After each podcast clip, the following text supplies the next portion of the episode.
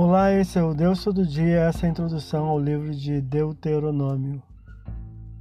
O nome deste último volume dos livros da lei, ou Pentateuco, deriva-se da tradução grega Septuaginta, Deuteros, segunda, e Nomos, lei, significando repetição da lei. A lei dada no Monte Sinai é repetida a Moisés nas estepes de Moabe.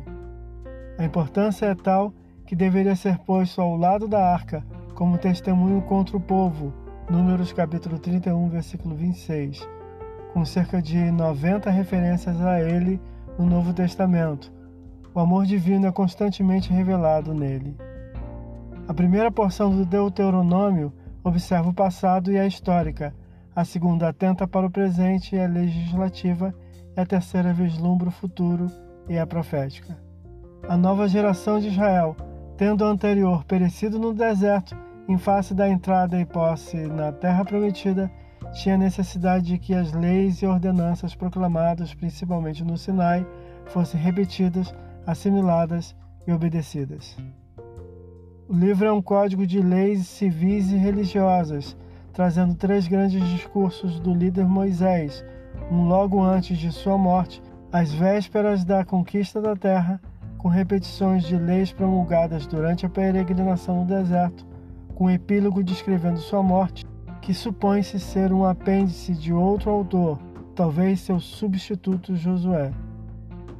Traz os requisitos divinos da obediência e faz recordações do relacionamento entre o Senhor, com revelações de sua graça e determinações de suas leis, Israel, com sua infidelidade e conquistas repete os postos no Decálogo, os Dez Mandamentos, e expressa os códigos de lei, instruções, exortações e avisos a serem observados pelo povo após a entrada em Canaã.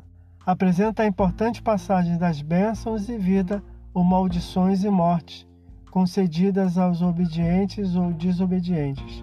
Recorda a história e as leis referidas nos três últimos livros, Êxodo, Levítico e Número, com comentário, exposições exortações à obediência, explicações e outros preceitos. A recomendação constante do livro é: lembra-te por 15 vezes.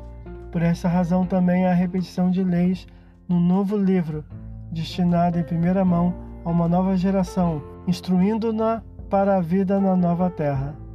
No livro encontram-se instruções de uma das alianças divinas com seu povo, a palestiniana, que o conduzirá à recepção da terra outorgada na aliança abrâmica sob a liderança de Josué. Não deveriam esquecer-se da lei, palavra e aliança do Senhor, do cativeiro e da grandiosa libertação posterior, do guiar e prover de Deus, da idolatria, dos pecados e dos juízos divinos advindos deles.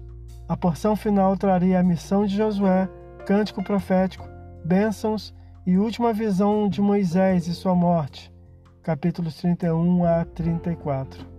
O Senhor Jesus faz uso do livro quando da tripla tentação e apresenta o maior e primeiro mandamento, o amor a Deus. Esse é o Deus todo dia. Boa leitura que você possa ouvir Deus falar através da sua palavra.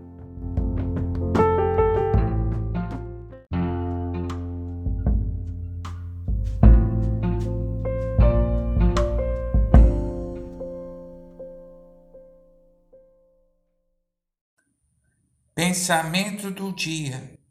O homem orgulhoso, seja for o que ele tenha, ou seja, constrói sua vida num fundamento frágil, pois confiar em si mesmo demasiadamente não é seguro. Segurança tem quem crê em Jesus, pois está nas mãos de Deus e tem a vida eterna. Pastor Heber Jamil, que Deus te abençoe.